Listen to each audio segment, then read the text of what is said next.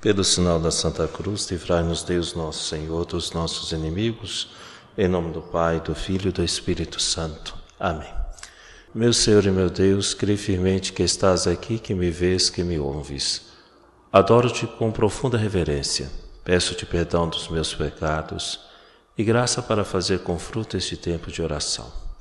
Minha Mãe Imaculada, São José, meu Pai, Senhor, meu anjo da guarda, intercedei por mim. Amém. Já estamos na última missa do Natal, vamos assim dizer. Amanhã celebramos a Epifania e segunda-feira o batismo do Senhor. Então hoje a palavra de Deus nos coloca é, dentro do Evangelho tão bonito que gostamos tanto, né? As bodas em Caná da Galileia. Então, mas antes, porém, a primeira leitura, São João continua na sua catequese a todos nós e ele nos faz um convite sobre a nossa vida de oração. Ele vai dizer de uma forma muito, muito contundente, né? Ter confiança em Deus. Se nós pedimos alguma coisa, de acordo com a sua vontade, ele nos ouve. É, é interessante porque, normalmente, o nosso modo de conversar com Deus é queremos endireitar Deus dentro de nossa vontade. E aqui São João está dizendo o contrário, né? Se lhe pedimos alguma coisa de acordo com a sua vontade, ele nos ouve. Então, no fundo, aquilo que a gente reza toda vez no Pai Nosso, Pai, olha, seja feita a tua vontade. Esse pedido é muito, deve ser muito sincero, porque é exatamente aqui que precisamos compreender. Se a gente entra na vontade de Deus, tudo fica muito mais tranquilo. O problema é que a gente quer dar ordens a Deus e queremos colocar as coisas dentro de nossas medidas. Então, ao invés de a gente pensar assim, o Pai quer o melhor para mim, então eu tenho que descobrir o que Ele quer para mim. E descobrindo o que Ele quer, eu vou pedir a Ele, Senhor, me dá isto, né? É, também nós, né? Assim, entre, entre nós, se a gente descobre que alguém pode nos dar algo, a gente pede. Poxa vida, então é isso que o Senhor está nos convidando hoje nesse trecho de São João e nos ensinando, né? Que a, os nossos pedidos têm que nascer da intimidade com Deus. Então eu tenho que conhecer o coração de Deus para pedir e não simplesmente deixa eu pedir segundo aquilo que eu penso e minhas necessidades. Depois, é, São João na sua primeira carta, ali no versículo 5, ele faz uma reflexão sobre pecado. E é daqui que se compreende aquilo que nós chamamos de pecado venial. Um pecado que não conduz à morte. Né? Aqui está uma, uma descrição para nós, né? que às vezes a gente pode não distinguir pecado grave de pecado venial e achar ou achar que todos os pecados nos conduzem à morte, ou achar que nenhum pecado vai nos levar à morte. Então pode, podemos cair em, dois, em extremos, né? Então para a catequese católica há essa distinção graças a essa reflexão que São João vai fazendo. Ou seja, pecados mortais são aqueles pecados que ferem a nossa relação com Deus, que destrói, que coloca, tiramos Deus do lugar. Todo pecado grave ele é um pecado de inimizade, é inimizade com Deus. Eu escolho não amar Deus. E o que há por detrás do pecado grave? Uma, uma falta de caridade. Eu não quero obedecer a Deus, eu sei que é errado, mas vou fazer. Então, é uma atitude agravada por uma desordem. Então, a pessoa faz, vamos assim dizer, é, toma uma atitude que fere a relação com Deus. E é o pecado venial.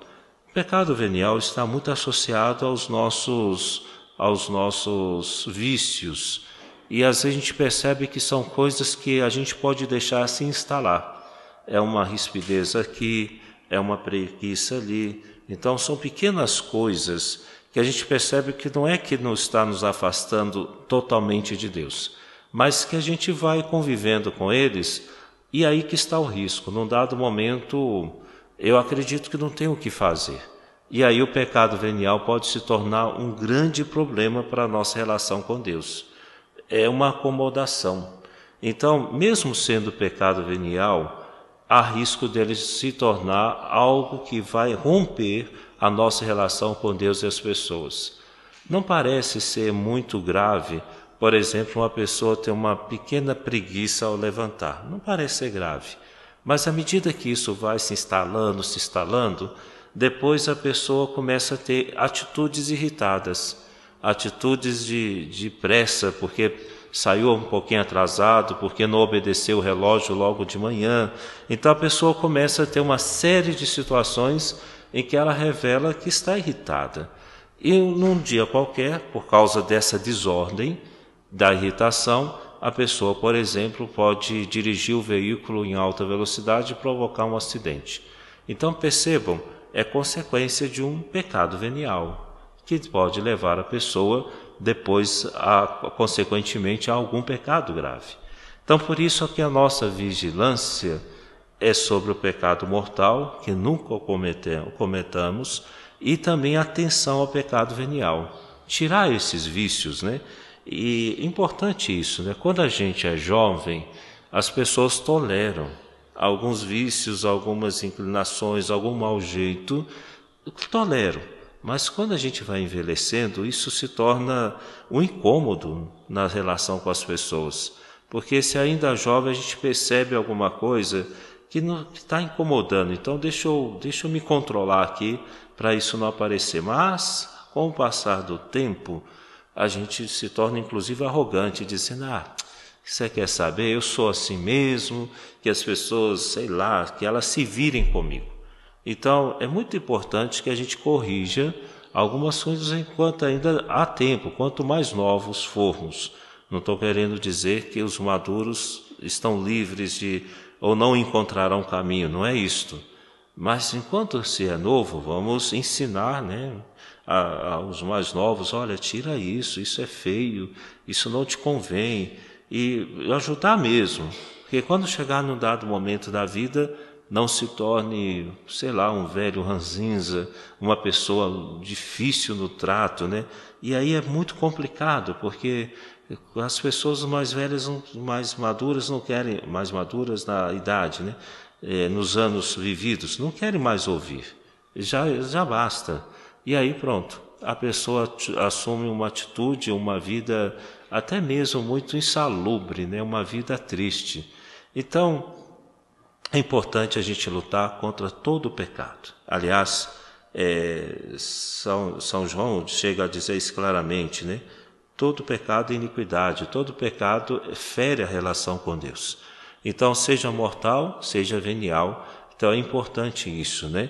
É interessante, digo a vocês, quando forem confessar, não sejam genéricos, né? Ah, irritação de mãe, o senhor sabe, né, padre? Não, não sei. Que tipo de irritação que a senhora tem? A senhora é grosseira, fala alto, a senhora impede que os seus filhos façam as coisas corretamente.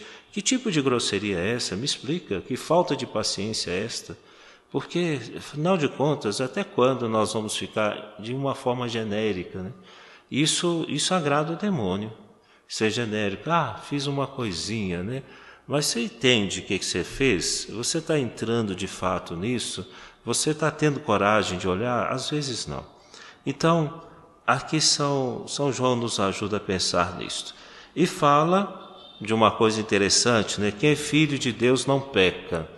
Não é que então, lógico, Jesus não peca, mas nós, infelizmente, caímos no pecado. Então, a filiação, sentir-se e se fazer filho de Deus, me evita cair no pecado. É interessante porque a luta contra o pecado não é só deixa eu evitar, deixa eu evitar o pecado. Então, muitas vezes as pessoas optam por esse caminho e normalmente é exaustivo e não dá muito certo as duas coisas têm que estar associadas: evitar o pecado e amar. Então, quando a gente ajunta essas duas coisas, aí sim está o caminho certo. Então, se a gente mantém separado, ah, eu vou evitar o pecado, é como um time de futebol que resolve jogar defendendo todo o tempo. Ah, não, a gente não vai avançar, não, a gente fica do meio para trás. Olha, não tem como. porque aí o outro time vai descobrindo o meio de entrada, daqui a pouco toma gol, e vai tomar muito gol.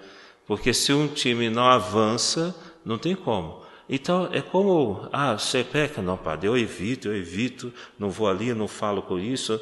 Evitar é um caminho, mas é um caminho que se for só ele dá errado. Então tem hora que a gente tem que atacar. Você quer saber? Eu vou amar, vou ter coragem, vou sair, vou, vou atacar. Então por isso que quando a gente se confessa, o padre absolve os pecados e abençoa os propósitos. Então, por isso que quando eu vou me confessar, seria bom dizer, Padre, olha, o meu propósito, este, este, este. Às vezes pode ser dois ou três, né? A pessoa se acusou de uma porção de pecado, mas ela, olha, tá, está muito claro. Aqui está três coisas ou duas coisas que são meus propósitos, né? Meu pai, eu andei preguiçoso, então meu propósito, vou levantar pontualmente em tal hora. Ah, eu andei fofocando, então meu propósito, eu vou pedir meu anjo da guarda todo dia de manhã, olha, fica do meu lado para eu não cair em pecado da língua. Pronto. Então, propósitos. Então, quando formos confessar, né, a gente se acusa. Ah, está aqui meus pecados. Propósitos, que é o meu passo de ataque. Meu, meu passo, meu, minha decisão exatamente de amor. Então, não esquecermos disso, equilibrar ou evitar o pecado e aos propósitos quer dizer amar. Então aí sim a gente consegue ter uma luta consistente contra o pecado é, mortal e venial. O Santo Evangelho da missa de hoje vai nos colocar dentro da, da boda de Caná. Houve um casamento em Caná da Galileia. É, Deus gosta de coisas humanas e cotidianas. Vejam, Jesus foi para onde? Uma festa. Foi uma festa. Aliás, isso se repete muitas vezes nos, nos evangelhos, né? É, Jesus vai para a festa. Converteu Mateus, foi para a festa. Zaqueu foi para a festa. Então tem festa, muitas festas que vão acontecendo, né? Jesus subiu ao templo na festa. Então Jesus gosta muito e quer que a gente aprenda isto, né? aprender, viver e participar de festas. É, Atenção que festa é algo que nos leva ao encontro, à convivência, a estarmos juntos. Então a festa não é para dissipar a gente, não é para, ah, eu estou precisando de alguma coisa. Não é isto, né? A festa me leva a encontrar com as pessoas. Tanto é que há níveis diferentes de festa. Menino quando está em casa, pequeno, né? Aí de repente chega o pai ou a mãe da rua, então é festa quer dizer, um momento de encontro, né? Está feliz. Meu pai chegou, né? Aí pensa, pai, aí vai olhar dentro da bolsa para ver se tem alguma coisa para ele, né? Toda criança faz isso, né? Quer logo descobrir e aí a festa fica melhor, né? Meu pai trouxe um pão, né? Aí o menino já, ah, mãe, calma, não é hora de comer o pão, né? Mas é um nível bonito de festa, né? Quer dizer, encontrou, está é, ali, quer participar, fica feliz com o que traz é, enfim, há outros níveis de festa, né? Assentar-se à mesa para comer, conversar com paciência, né? Festa quando chega a visita em nossas casas, né? Que bom que você veio, né? Festa quando a gente é, está ali, né? No domingo, aproveitando a família, é festa. É, os nossos almoços de domingo são mais longos do que o normal, né? Nos dias a gente come depressa, festa é quando tem um casamento, quando tem um aniversário. É, então, há um sentido de festa em nossa vida. Então, a festa é como se a eternidade entrasse no nosso cotidiano, um pouquinho. É porque o dia a dia parece que a gente está sempre muito, muito voltado para as coisas, né? De vez em quando eu fico pensando, a gente está rezando a missa aqui seis horas da manhã e a porta aberta, né? E, e algumas pessoas passam em óleo, né? O que, que é isso, né? Uma hora dessa tendo uma missa, né? E de fato é um negócio, se a gente parar para pensar, a missa tem uma, algo de eternidade, né? É bonito, né? A mesma missa que rezamos aqui, o Papa reza em São Pedro. A mesma missa que está aqui se reza na Catedral Santo Antônio, né? Toda missa é um pedaço de eternidade, né? E, e é interessante, né? Imagina, você está passando uma missa, né? E às vezes as pessoas se admiram com isso, né? Porque a missa tem um sentido de festa, porque une o céu e a terra. Então, por isso que a missa causa muita admiração, né? Então a gente fica atraído à Santa Missa, né? E me recordo quando a gente começou essa missa de manhã, éramos três ou quatro, né? Era pouquinha gente, né? Enfim, por quê? Aqui tem uma coisa bonita. É como se o céu de repente entrasse no cotidiano. As casas parecem todas iguais, as pessoas recolhidas tomando café, e de repente uma porta aberta que dá para o céu. Né? É a missa, é a missa acontecendo. Então, Jesus foi para aquela família, entrou lá, enfim. O Evangelho vai dizer: a mãe de Jesus estava presente. Há pouco tempo refletimos sobre o significado do presente, né? Quando, quando a gente quer, vai gostando muito de alguém, a gente logo quer desdobrar a nossa presença na vida da pessoa. O que, que a gente faz? A gente dá presente. Então, o que, que é um presente? Está tentando dizer à pessoa: Você sabe que eu quero que você me leve com você? Qualquer tipo de presente, né? Ah, eu trouxe um, uma banana para o senhor. Ah, tá bom. Que, que eu estou dizendo à pessoa? Olha, me leva com você, mesmo que você comece a banana e está dentro de você, eu estou junto, né? É, e outras coisas, né? Um bolo. É, ah, eu te trouxe aqui, olha, um perfume. O que, que é um presente? Eu quero estar na sua vida. Quero que deixe algum sinal. Então, quando a gente ouve dizer que a mãe de Jesus estava presente, a gente tem que pensar assim: veja o jeito de Nossa Senhora estar na vida das pessoas. Ela quer deixar um sinal de eternidade na vida das pessoas. Ela não está ali distraída, ela tem um, um propósito de amor. Olha que bonito, né? Um propósito de amor. A gente tem que pensar assim: poxa, eu estou indo em tal lugar, mas eu, eu quero, eu tenho um propósito eu quero que as pessoas estejam felizes do meu lado. Então, vamos começar a pensar assim: eu sou um presente de Deus para as pessoas, né? Então, Deus quis me dar as pessoas. Então, eu tenho que fazer com que essa minha presença transforme a vida daquela pessoa, nem que seja por um segundo, um minuto, e algo bem diferente, né? É, é interessante isso, né? É, de onde eu venho, Minas Gerais, é, a gente tem que se cumprimentar na rua, né? Eu não sei quem é, nem sei quem é a pessoa, mas se eu passar sem cumprimentar, cruzar alguém sem dizer bom dia, opa, às vezes a gente tem, o mineiro é um pouco preguiçoso com as palavras, né? A gente nem diz bom dia, dia, tarde, então vai nisso, né? Então, olha, às vezes isso, né? Às vezes a gente cruza com alguém, né? lógico que isso é cultural, né? Se começar a fazer aqui, vão dizer, esse cara é doido, né? Mas é interessante, tarde, bom dia, como você está, né? Brevemente, né? Isso vai dizendo, olha, um pedacinho de céu na vida dessas pessoas. A mãe de Jesus era, estava presente. Então, vamos pensar nisso, né? Eu quero ser um presente para as pessoas, né? E aí então, Maria tem uma atitude que é própria daquelas pessoas que amam capacidade de antecipar. Ela vê antes que uma coisa se torne uma tragédia. Isso é próprio de quem ama. Quem ama acostuma-se a perceber as coisas com o olhar do coração. Então a pessoa é capaz de, de bater os olhos e dizer: Eu acho que está triste é, não está alegre.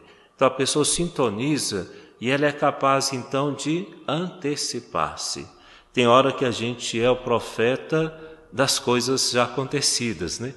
Ah, eu disse, ah, acontecer, eu tinha certeza. Ah, bom, por que, que você não agiu antes, né? Que tem gente que é só depois, né? Aí eu falei que ia dar nisso, tá vendo? Eles foram se casar, eu sabia, eu sabia. É, mas agora tá facinho, né? Agora você não foi gente, não teve coragem de chegar e dizer: Posso dizer uma coisa? Vamos conversar? Tem umas coisas aqui que a gente precisa entender. Eu acho que isso não vai dar certo. Mas a gente é profeta das coisas acontecidas. Maria não. Maria olhou tudo mais, percebeu, o vinho pode faltar, ficou atenta e foi até Jesus. Eles não têm mais vinho. É, olha, é uma coisa tão, tão estúpida, né? Vinho, né? É, alguém pode dizer assim, por que, que Nossa Senhora estava preocupado com vinho, né? Certamente Nossa Senhora tomava um vinhozinho, né? E gostava de tomar um vinhozinho. E falou assim, não pode faltar isto, né? Lógico que ela não pensou isso de forma egoísta, né? Deixa eu garantir que é meu vinho, não é isto, né? Mas ela ela estava ali e pensou assim, poxa, não pode faltar alegria aqui, não pode, né? E Nossa Senhora foi falar com Jesus, filho, olha, vai faltar vinho, né? E aí Jesus, mulher, por que você está dizendo isso a mim, né? Por quê? Minha hora ainda não chegou, né? É, mas vejam, a nossa mãe que vai fazer, saiu dali e foi dizer aos serventes, tá vendo que rapaz? Ah, tá vendo ele? Estou vendo. Fazer o que ele vos disser, tá bem? E aqui a gente surpreende com uma coisa. Quem deu ordem primeiro foi Nossa Senhora, não foi Jesus. Quando Jesus pediu, os homens já atenderam, porque Maria já tinha dado ordem. Vejam a autoridade dessa mulher, né? Ela chegou, deve ter chegado assim com uma certa firmeza, olhado com eles com muita atenção e carinho. Fico pensando que Nossa Senhora já devia estar amiga daqueles homens lá.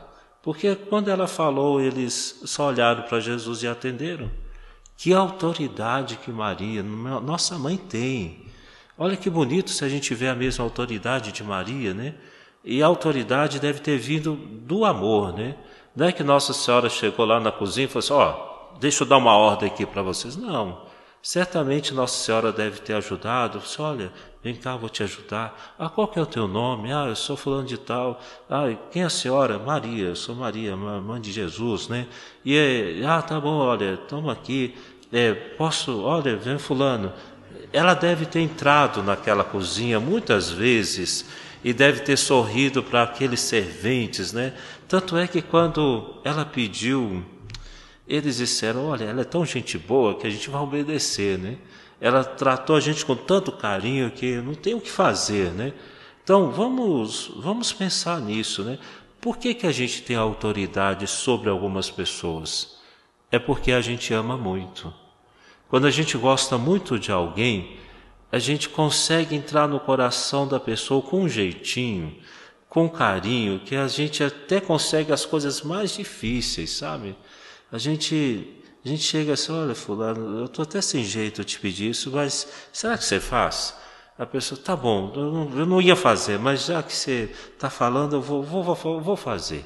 Olha que bonito, né? Pensa na autoridade de Maria, e uma autoridade que vem do amor de uma mãe, do amor de uma mãe.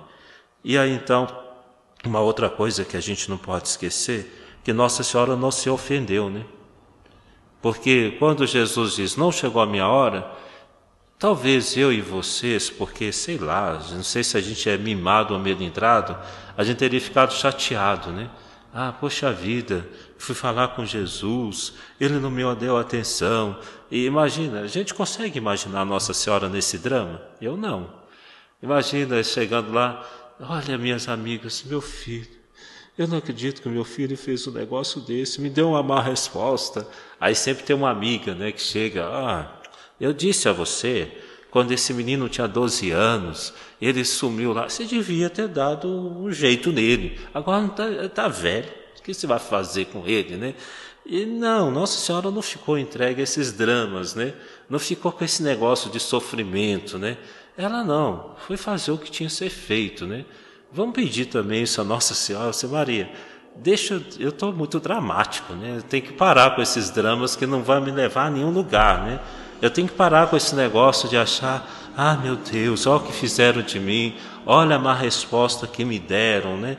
E olha, isso é coisa do demônio, né? Mas nossa mãe tá nem aí para isso, né? Fazer o que ele vos disser. Foi o que ela disse àqueles homens. E é interessante mais uma outra coisa, né? 100 litros de água para purificação. Você sabe o que é isso? É a água que se usava, porque o pessoal vinha. Hoje não, a gente fica lá no salão, arruma o cabelo, não sei o quê, limpeza de pele, entra dentro do carro e chega no casamento atrasado e faz o padre esperar, né? Então, é, às vezes o pessoal faz isso, né? No tempo de Jesus, não. O casamento começava sexta, vamos dizer, sexta-feira, e o pessoal ia chegando, ia chegando, ia chegando, ia todo mundo lá, pé sujo, porque vinha andando, não tinha jeito de, de arrumar o cabelo, tinha que chegar lá, jogava uma água no cabelo. Você tem azeite aí? Me passa um pouco do azeite, passava azeite no cabelo, dava uma ajeitada, aí ficava bonito, né? Esse era o jeito de arrumar, né? Era com óleo, né? Você passava um óleo, ficava lustroso, e ficava bonito para o casamento, né? Então dava uma revigorada na pele, assim, passava o óleo de azeite assim, agora está bonito, né? Tá, tá ótimo, pode entrar para o casamento. Então essa água é para purificação, né? Antigamente nas entradas das igrejas tinha um pequeno estribo, né? O que, que é isso? O pessoal vinha do, do sítio, né? E quando chegava lá no sítio, o que, que acontecia? Da, tinha um ferrinho na porta da igreja, o pessoal tirava o barro, batia o sapato e entrava. Né? E isso sem contar que alguns vinham com o sapato na mão, né? que o sapato era da missa e não era para caminhar.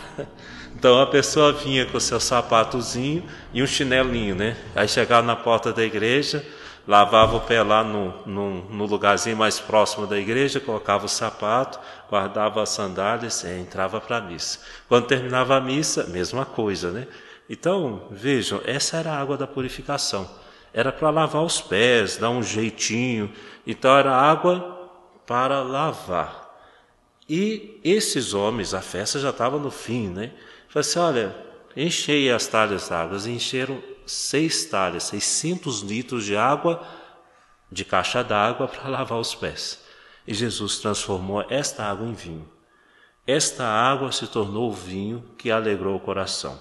Vamos acreditar que coisas pequenas que são do cotidiano, elas são importantes.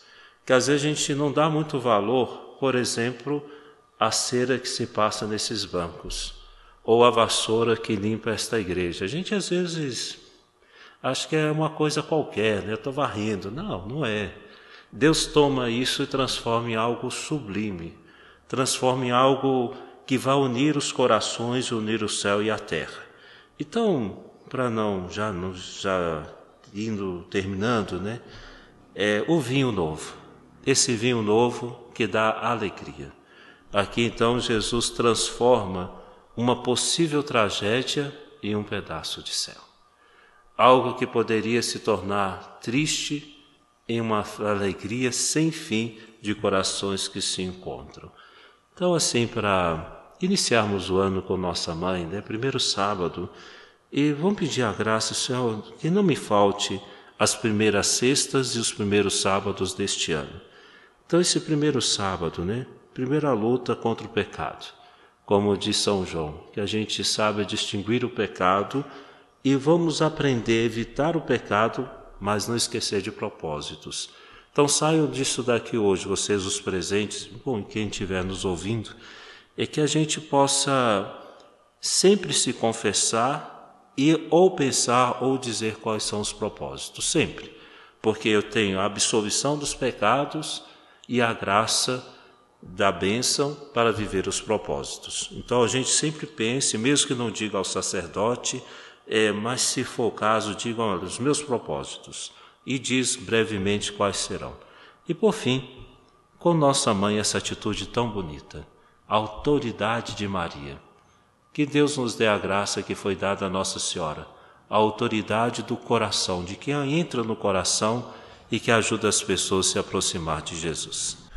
Dou-te graças, Senhor, pelos bons propósitos, afetos e inspirações que nos comunicastes nesta meditação. Peço-te ajuda para os pôr em prática. Minha Mãe Imaculada, São José, meu Pai Senhor, meu anjo da guarda, intercedei por mim. Amém.